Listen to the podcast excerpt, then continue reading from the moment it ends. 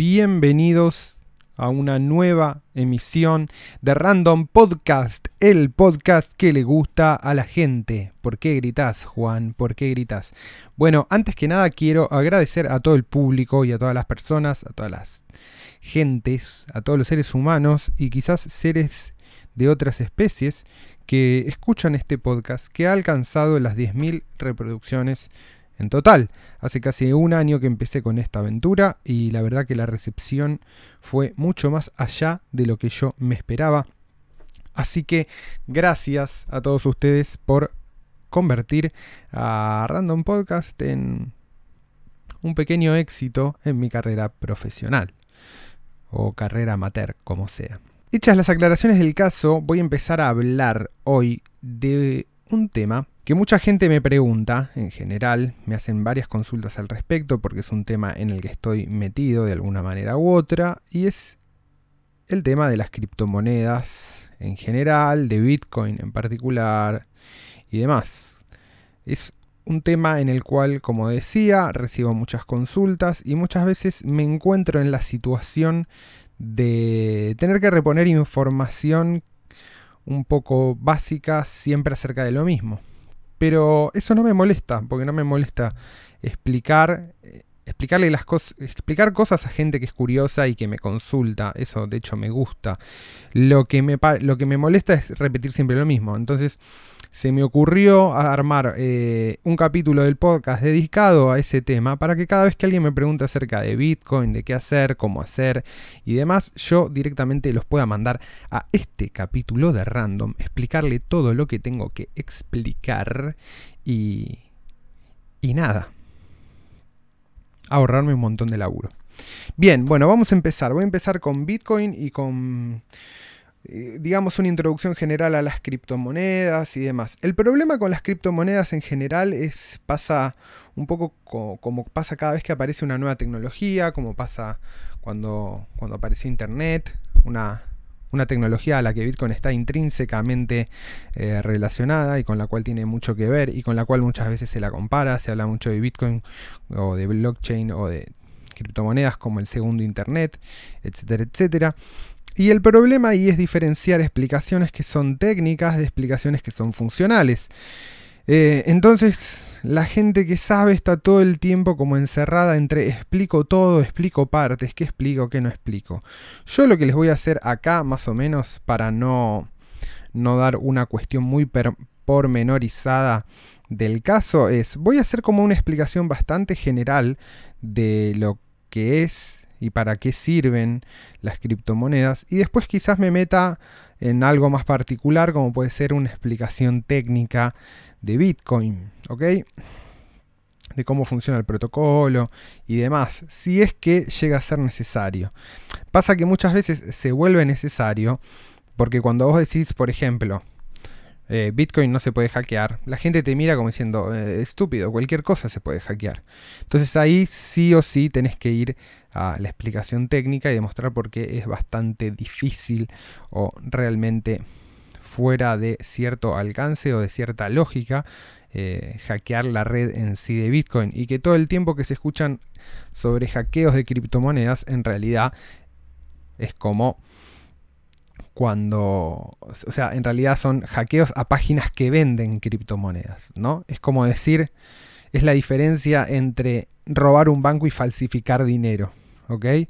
Eh, Bitcoin es difícil de falsificar, de hecho casi, casi imposible no, pero muy, muy, muy, muy, muy, muy, muy, muy, muy difícil. Es difícil de falsificar y es más fácil de robar en un banco. En cambio, el dinero físico es más fácil de falsificar quizás que de robar en un banco. O no, no sabemos. Tal vez no lo sabemos. En fin, pero la distinción un poco era esa. Bueno, ¿qué son las criptomonedas? ¿Por qué se habla de criptomonedas? ¿Por qué no se habla, por ejemplo, de dinero digital y cosas por el estilo? Eh, básicamente se habla de criptomonedas porque tienen un fuerte componente de criptografía eh, en, todo, en todo lo que, que las compone. Por eso se habla de criptomonedas. Básicamente porque utilizan sistemas de criptografía asimétrica tanto para garantizar la seguridad de las transacciones en la red como operaciones de la red misma. ¿ok? De ahí que viene el nombre de criptomonedas. ¿Todas las, todas las monedas digitales son criptomonedas? No. Todas las criptomonedas son monedas digitales? Eh, sí, hasta ahora sí. Podría haber sistemas de criptomonedas analógicos, pero serían tan difíciles de reproducir que casi no tienen sentido. Pero ¿cuál es la diferencia entre moneda digital y, criptomoneda? Bueno, por ejemplo, un banco, cuando yo hago una transferencia de, qué sé yo, a un amigo, le mando dos lucas a un amigo porque me vendió un cartucho de Super Nintendo viejo, em, o, me vendió porro, le mando, le mando guita, y, básicamente lo que estoy haciendo ahí, en ningún momento ninguno de los dos ve los billetes. Quizás el, el chabón después agarra esas dos lucas y las usa para pagar la luz. Y en todas esas transacciones no hubo un solo billete por medio. De hecho, cada vez, si se dan cuenta, el dinero tiende a dejar de ser físico y a convertirse en digital. Y ahí tenemos dinero digital, básicamente. ¿Eh? No hay nada de dinero físico, no hay nadie moviendo los billetes atrás. Sin embargo, sin embargo, eh, ese dinero digital no es una criptomoneda. Las criptomonedas son un tipo específico de billete digital o de dinero digital con un montón de características bastante simpáticas y bastante atractivas. Veamos, por ejemplo, Bitcoin. Bitcoin es la primera criptomoneda que aparece. Aparece en el año 2010 en el 2009, Satoshi Nakamoto, su creador anónimo, publica un white paper en el cual publica el funcionamiento y la, y la teoría para crear una moneda que solucione un problema fundamental y es cuál. Bueno, poder hacer transacciones de dinero digital sin la necesidad de un tercero que brinde confianza. En el ejemplo anterior, como decíamos, cuando yo le mando la guita, cuando yo le mando esas dos lucas a un amigo vía una aplicación, ya sea de home banking, una billetera digital o lo que sea, hay alguien en algún lugar anotando en un archivo de Excel que yo le di dos lucas a Pepito y que Pepito recibió dos lucas. Después ese dinero se resta de mi cuenta, se suma a su cuenta y la transacción está completa. Pero, como ven, no hay manera o no había manera de que yo digitalmente le envíe dinero a alguien sin la necesidad de un intermediario. Ahora, ¿Hay otros modos de mandar dinero entre personas sin intermediarios? Sí, claro, el dinero en efectivo, el dinero en billete. De hecho, una de las cosas más copadas del dinero en billete es que las transacciones que se hacen en billetes, si la contraparte no factura esa venta o lo que sea, son completamente en negro y nadie puede eh, saber cómo un billete se movió de una mano a otra. O sea, si cuando vos pagas en negro, cuando no te dan factura, el Estado no, no sabe que esa transacción se realizó, ¿no? Perfecto. Y por lo tanto no puede cobrar impuestos por esa transacción. Punto a favor para el dinero en efectivo. Em, entonces, la pregunta, de alguna manera, que responde Bitcoin es si es posible, si es posible realizar transacciones de ese tipo, o sea, transacciones de efectivo sin intermediarios, mediante un sistema digital. Y la respuesta de Satoshi Nakamoto en su famosísimo white paper, que yo recomiendo que vayan y lean, que está traducido al castellano, es efectivamente un sistema que permite realizar esto. Ahora bien, si es esto solo y nada más, ustedes me dirán, y bueno, y Juan, ¿y qué sucede? O sea, cuán, cuán raro, cuán especial es eso.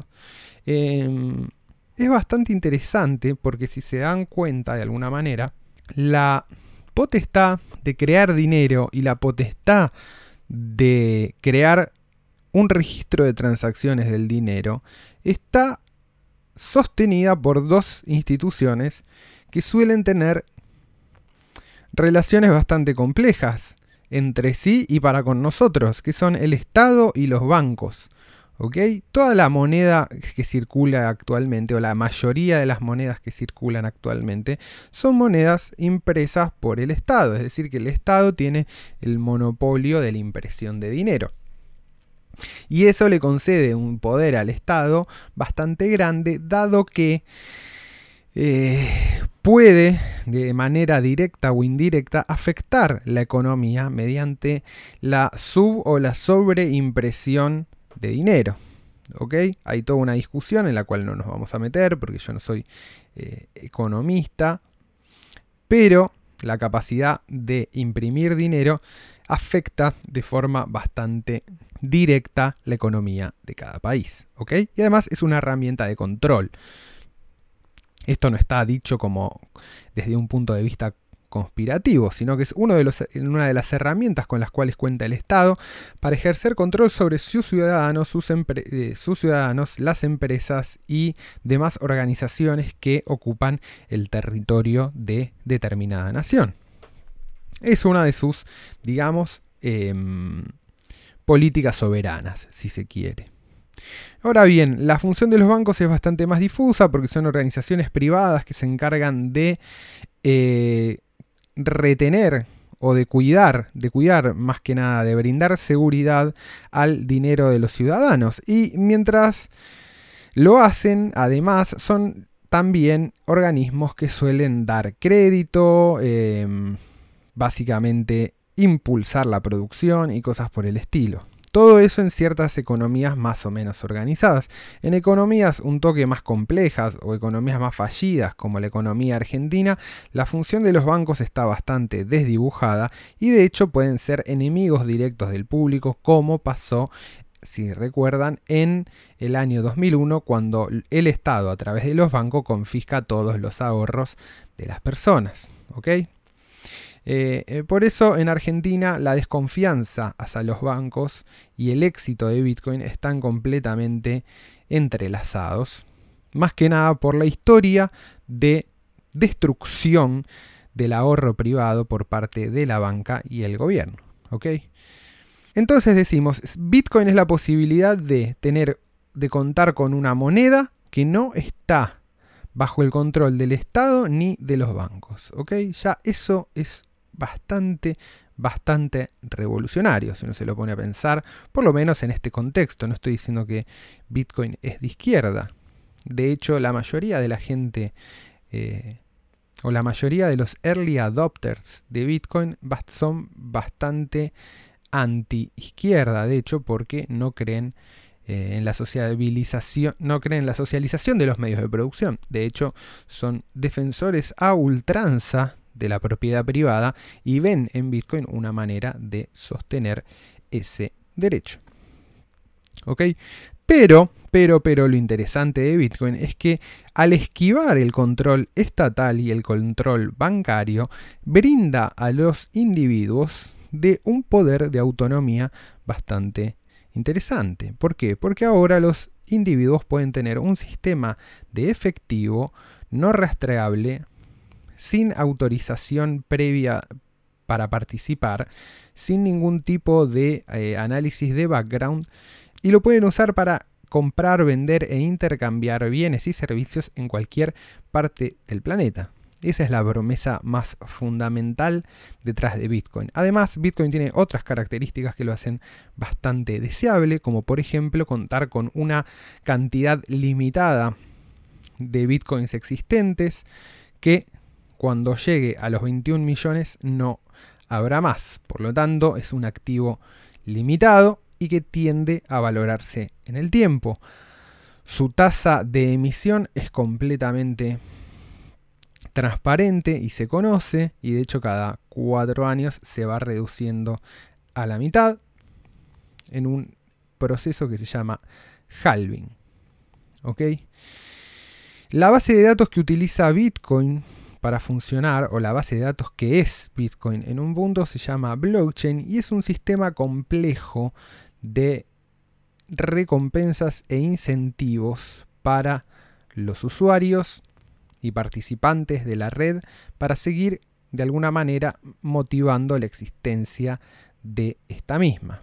¿Ok? No nos vamos a meter ahora en los pormenores del funcionamiento de lo que se conoce como la blockchain o la cadena de bloques, pero lo que hace, lo que se puede o lo, que podemos reducir bastante rápido y de forma bastante sencilla la existencia de dicha tecnología de la blockchain es en lo siguiente. Cada transacción de Bitcoin no se procesa de forma individual, sino que se procesa en un bloque, en un contenedor. Se juntan muchas transacciones y se procesan, ¿ok? Todas, todas esas transacciones cuando llegan a, un, llegan a un bloque, llega un momento que ese bloque tiene que ser validado por la red. Es decir, decir, ok, todas las transacciones que están acá son válidas. Para que esas transacciones sean válidas, hay un acertijo, entre comillas, que se tiene que resolver en el bloque. ¿Ok? Y tiene que ver generalmente con otra cosa que no voy a explicar ahora, pues ya los estaría confundiendo mucho. Cuando el, acertijo se resuelve en una competencia entre todas las computadoras que están conectadas a la red para resolver ese acertijo, eh, quien lo resuelve primero recibe una, una recompensa en Bitcoin y transmite la solución a toda la red. Entonces, toda la red básicamente actualiza el bloque eh, con todas las transacciones, ¿ok? Actualiza un bloque. Y ese bloque queda a través de una función de hash encadenado a otro bloque. Digamos, ligado. ¿Qué es una función de hash? Una función de hash es una, justamente una función matemática en la cual una cantidad de información es identificada con un número identificador y si cambia un espacio, un punto, una coma, cualquier cosa cambia de ese contenido, el número de hash cambia.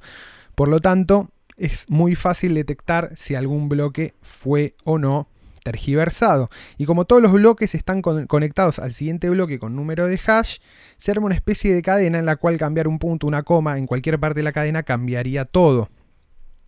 Además, Bitcoin es una red que está descentralizada. ¿Esto quiere decir? Que no hay un servidor central, una computadora única que procese las transacciones de Bitcoin, sino que las transacciones de Bitcoin están procesadas, o de cualquier criptomoneda en general, de la mayoría, no de cualquiera, están procesadas por una red de computadoras de los usuarios que usan la red. Esto es, cada computadora o cada nodo como se llama, cada nodo, cada nodo completo de Bitcoin, tiene una copia total de la blockchain, tiene una copia total de la base de datos y procesa o forma parte de la red que procesa las transacciones y las valida. ¿Ok? Y como eso se hace en una competencia por obtener nuevos Bitcoin, todos los nodos y los que conocidos como mineros, que son los que validan los bloques, los validadores de bloques, eh, tienen un incentivo para seguir sosteniendo la red. El hecho de que la red esté distribuida en miles de computadoras, en millones de computadoras alrededor de todo el mundo, le da una fortaleza particular, porque no hay un lugar físico en el cual Bitcoin exista, sino que está en una red de computadoras en todo el planeta, Y eso le da otra, tipo de naturaleza, que es la naturaleza descentralizada. Por eso tampoco se puede confiscar, no la pueden, eh, no sé, destruir, no pueden ir a un lugar y llevarse preso a Don Bitcoin, porque no hay dueño, es una red de usuarios y esa es parte de su fortaleza fundamental. Em, al ser una red de usuarios tampoco hay nadie a quien reclamarle en el caso de que vos pierdas tus bitcoins o eh, te los afanen. Eh, digamos, es, es, una red bastante estricta y le importa poco y nada las personas o las acciones de las personas detrás de su red. Una vez que las cosas suceden, suceden y son permanentes. ¿eh? Esa es una de las cuestiones a tener en cuenta. Igual yo no quería ponerme muy técnico, pero me tuve que poner un poco técnico. Em, entonces básicamente con ese pantallazo tenemos un poco la idea de por qué Bitcoin funciona. Como decíamos, vos para armarte una billetera en la red de Bitcoin no hace falta que llenes ningún tipo de información ni nada por el estilo. Cualquiera puede participar en cualquier parte del mundo gratis solamente con una conexión a internet. Ahora, la pregunta del millón siempre es, ok, yo entiendo todo esto, pero ¿cómo empiezo a comprar? Y cuando empezás a comprar bitcoins, ahí es donde, o criptomonedas, es donde todo se pone un poco eh, menos abstracto y más complejo también. Porque para comprar Bitcoin vos tenés que conocer a alguien que tenga Bitcoins. Y si no conoces una persona física que tenga Bitcoins, eh, vas a tener que conectarte vía internet a diferentes formas de conseguir Bitcoin. ¿ok? Podés comprar Bitcoin online a otra persona a través de páginas. Hay una página que se llama Local Bitcoins que lo que hace es conectar usuarios para que se compran y se vendan Bitcoins. Eh, podés meterte en grupos de Facebook como Bitcoin Argentina o grupos de Telegram como Argenpool, donde todo el tiempo se habla de compra y de venta. Y si no, podés ir a la opción más fácil, que es ir a algún broker, o sea, alguna casa de cambio digital de Bitcoin que te cambie pesos por Bitcoin o moneda fiduciaria de tu país por Bitcoin. Con moneda fiduciaria hablamos de la moneda que circula en tu país, o sea, la moneda que imprime el Estado. En Latinoamérica la mayoría de los países tienen monedas propias, salvo Ecuador, que tiene dólares. ¿no? Em, pero básicamente esa es la moneda fiduciaria. Ok, entonces lo que decíamos era esto. Si no conoces a nadie directamente que te quiera vender Bitcoin, vas a tener que recurrir a alguna de estas empresas. En Argentina existen un montón de empresas, existen eh, varios brokers, entre ellos Ripio, Satoshi Tango, Bitex y algunos más. Eh, creo hay uno que se llama Buenbit, eh, Argenbit. Fíjense, hay un millón de opciones. Yo la que particularmente uso es Ripio, pero por una cuestión de que yo trabajé para esa empresa, entonces conozco cómo opera la empresa y tengo confianza en que básicamente hacen las cosas más o menos bien. Es una empresa que tiene errores, pero en general tratan de solucionarlos, aunque tiene muy mal soporte. Em, eh, y también tengo cuenta en Satoshi Tango y en Bitex, pero creo que la única que usé para comprar también es Satoshi. En Satoshi compré, nunca tuve problemas.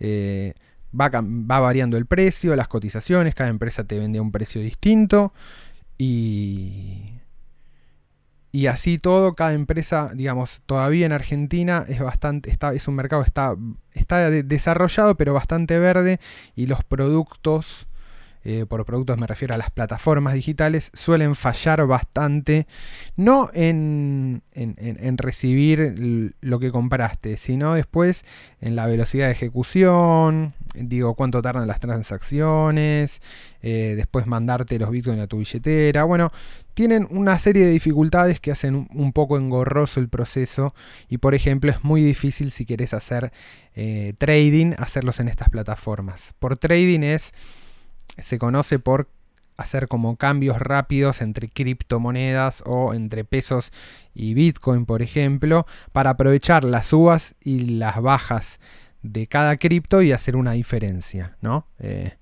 eh, para eso debería, las operaciones deberían hacerse bastante más rápido de lo que se hacen y eso no sucede, entonces todo eso está medio en stand-by. Después otra pregunta que me hace todo el mundo es ¿qué le da valor a Bitcoin? Y la realidad es que eh, se lo da la confianza de las personas en la red. Eso es lo único que le da y le otorga valor. Que es exactamente lo mismo que le otorga valor al dinero común y corriente. De hecho, nuestro, el peso, al estar de alguna manera como sobre, o sea, al haber sobreimpresión de pesos, la gente se va al dólar porque desconfía mucho de la capacidad del peso de sostener su valor en el tiempo, porque por H o por B, por la inflación, por lo sea porque sea, digamos, no por la inflación, pero por la devaluación que va teniendo el peso sistemáticamente contra los productos, o sea, contra los productos, contra otras monedas y demás, la gente huye del peso, sean cuales sean las causas. El peso no es una moneda confiable. Las funciones de las monedas, o sea, hay como cuatro funciones básicas que tiene que tener cualquier moneda, pero si lo pensamos en el nivel más abstracto posible, una moneda es una manera de congelar poder de compra a través del tiempo. Eso es lo que es una moneda. Una moneda es una forma de congelar poder de compra a través del tiempo. Suponete que vos criás vacas y vendés vacas, ¿ok? Em, y te comiste una vaca, con una vaca comió toda tu familia durante un año, ponele con cinco vacas, y te sobraron 10 vacas ese año. ¿Qué haces con las vacas? ¿Entendés? ¿Qué haces con las vacas? ¿Guardás las vacas? ¿Ahorrás en vacas? ¿Si te mueren las vacas? Entonces vas y las vendes. Decís, bueno, no, las voy a vender y quiero plata. Bueno, guardas la plata. Pero esa plata, y esa plata lo que hace es, eh, eh, va a valer lo que valía 10 vacas, digamos, ¿no? Básicamente. Entonces te da 10 vacas para el futuro siempre y cuando el dinero que vos tenés mantenga su valor en el tiempo, porque el dinero también va perdiendo su valor en los procesos que tienen que ver con devaluación, inflación y demás. Em, entonces, por eso la gente en Argentina, las personas en Argentina, al desconfiar de la moneda nacional, van hacia otra moneda, como por ejemplo el dólar. Igual el dólar ahora también está en un proceso bastante similar, porque Estados Unidos, por todo el quilombo del coronavirus, salió a imprimir un fangote entonces es posible que el, que el dólar también se empiece a convertir en un medio un poco eh, más choto para el ahorro, esto, ¿no? Para guardar poder de compra hacia el futuro. Y ahí es cuando aparecen las criptomonedas, sobre todo Bitcoin. Hoy por hoy las cripto no sirven tanto para comprar y vender cosas de forma digital, aunque sí lo hicieron en un principio. Eh, al principio de, la existencia de Bitcoin, Bitcoin se usó mucho para pagos internacionales y cosas por el estilo, porque era fácil, era fácil de mandar por todo el mundo y demás. Em, aunque ahora se está convirtiendo más bien en una especie de reserva de valor. Eh, ¿no? En, una forma de congelar tu poder de compra en el tiempo. Em, esa es una de las funciones principales de Bitcoin hoy. Y en Argentina es súper vital porque eh, piensen, por ejemplo, que nuestra capacidad de ahorro está limitada a básicamente las necesidades del gobierno de mantener su balanza de pagos equilibradas. Entonces, vos querés ahorrar en dólares y solamente vas a poder comprar 200 dólares. Más allá de que sea justo o no sea justo, digo, las discusiones esas las dejamos para otro momento. Em, vos podés ahorrar solamente en lo que el gobierno te diga que vas a poder ahorrar. Y eso en un punto es bastante choto, porque si vos querés ahorrar más, tenés todo el derecho de ahorrar más porque laburaste como para ahorrar más. Eh, y es así. Y si ahorras en pesos, vas a perder. Entonces, de alguna manera te tenés que proteger contra eso. Y el dólar hoy empieza a ser un refugio un poco más choto, porque es más jodido de acceder. Y no solo porque es más jodido de acceder, sino también porque eh, el gobierno empieza a posar la lupa sobre la gente que compra dólares. Y ya no estamos hablando de gente que compra 2 millones, 3 millones, 4 millones de dólares. Sobre gente que compra 200 dólares. O gente que su cupo de 200 dólares se los manda a otra persona. O cosas por el estilo. Que para mí es chiquitaje, es una boludez. Eh, pero el gobierno sale eh, como a prohibir cuentas de gente que, está ahí, que hace eso, que tiene eso. Eh, y entonces, mal o bien, empezás a entrar como en, en el ojo de la FIP. Y es un garrón estar en el ojo de la FIP por un millón de cosas, porque nada, eh, se pueden poner más chotos con las cuestiones impositivas, etcétera, etcétera. Entonces, las criptomonedas empiezan a ser un buen refugio donde vos no dejás rastro eh, de lo que hiciste y no tenés que pedirle permiso a nadie. Obviamente si se compra a través de un broker o de una empresa, como dije Ripio, Satoshi Tango, Bitex, Buenbit, etcétera, todas las que existen acá.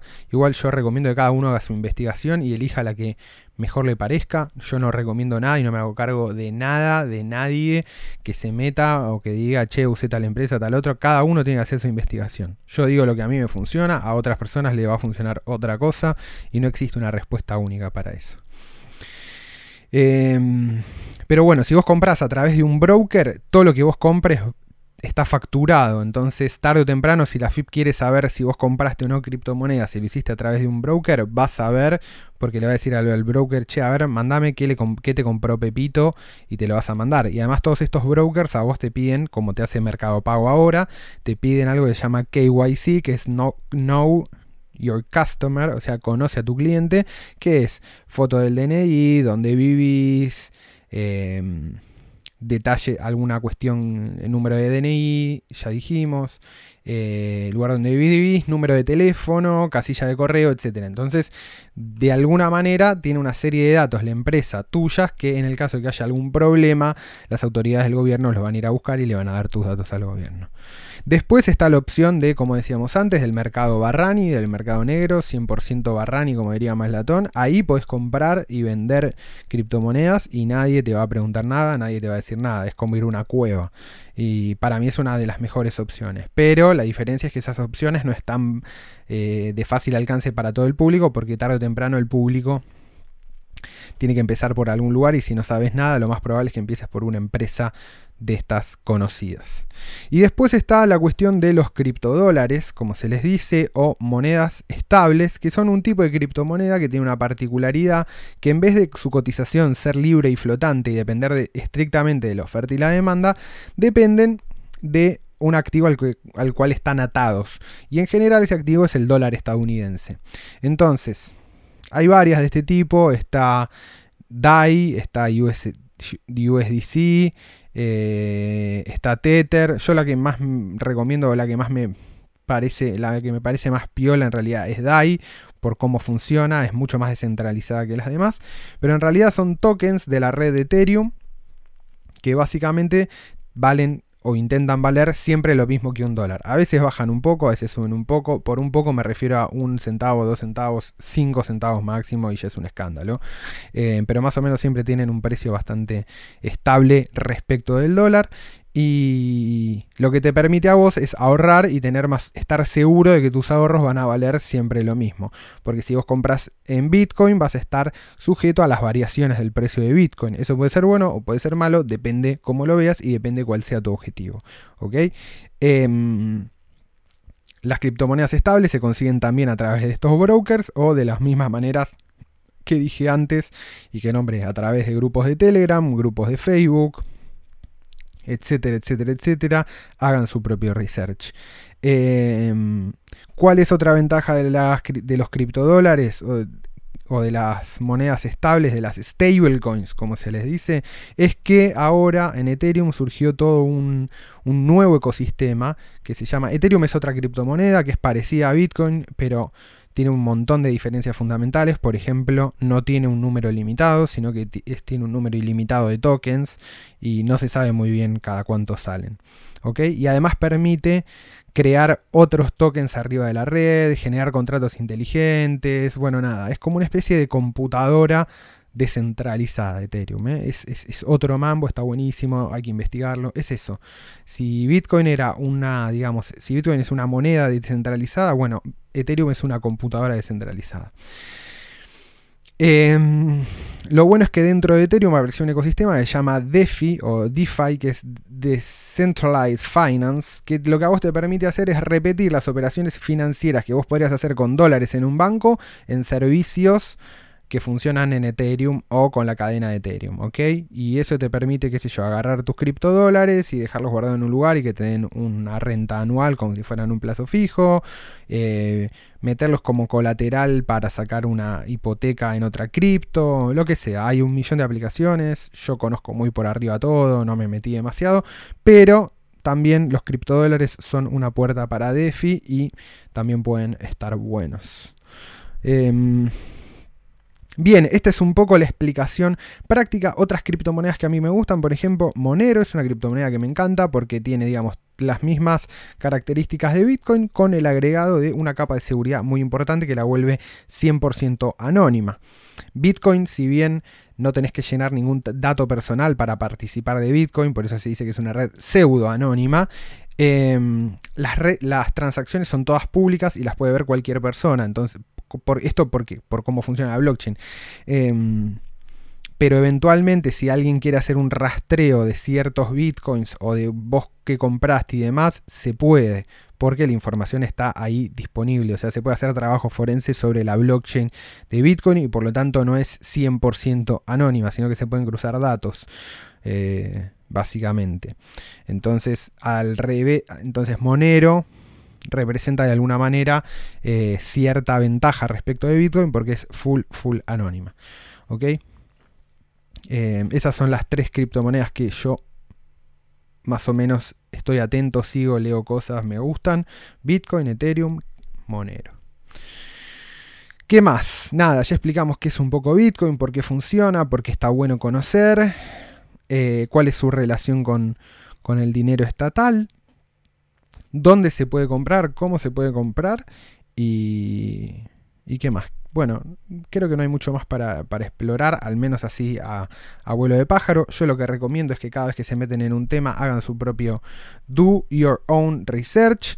Es lo que me dijeron a mí cuando yo entré Bitcoin y es tal cual, lo tenés que hacer, tenés que aprender vos tu información, hacer vos tu camino, porque eso te va a llevar a entender qué es lo que querés hacer en ese espacio.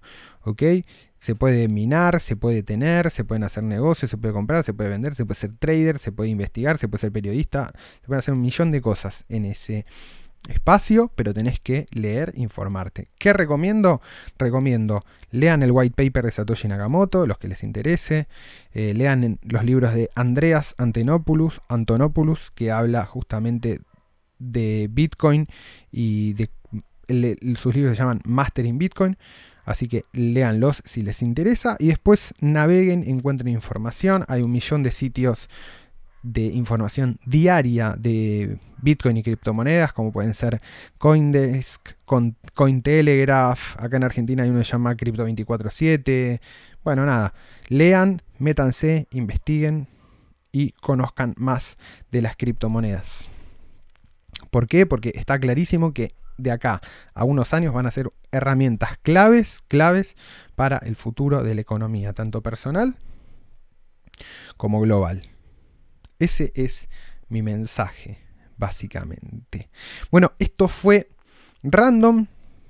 Mi nombre es Juan Ruoco, me encuentran en Twitter como Real Juan Ruoco, en Instagram como Real Juan Ruoco, en Medium como Juan Juan Ruoco.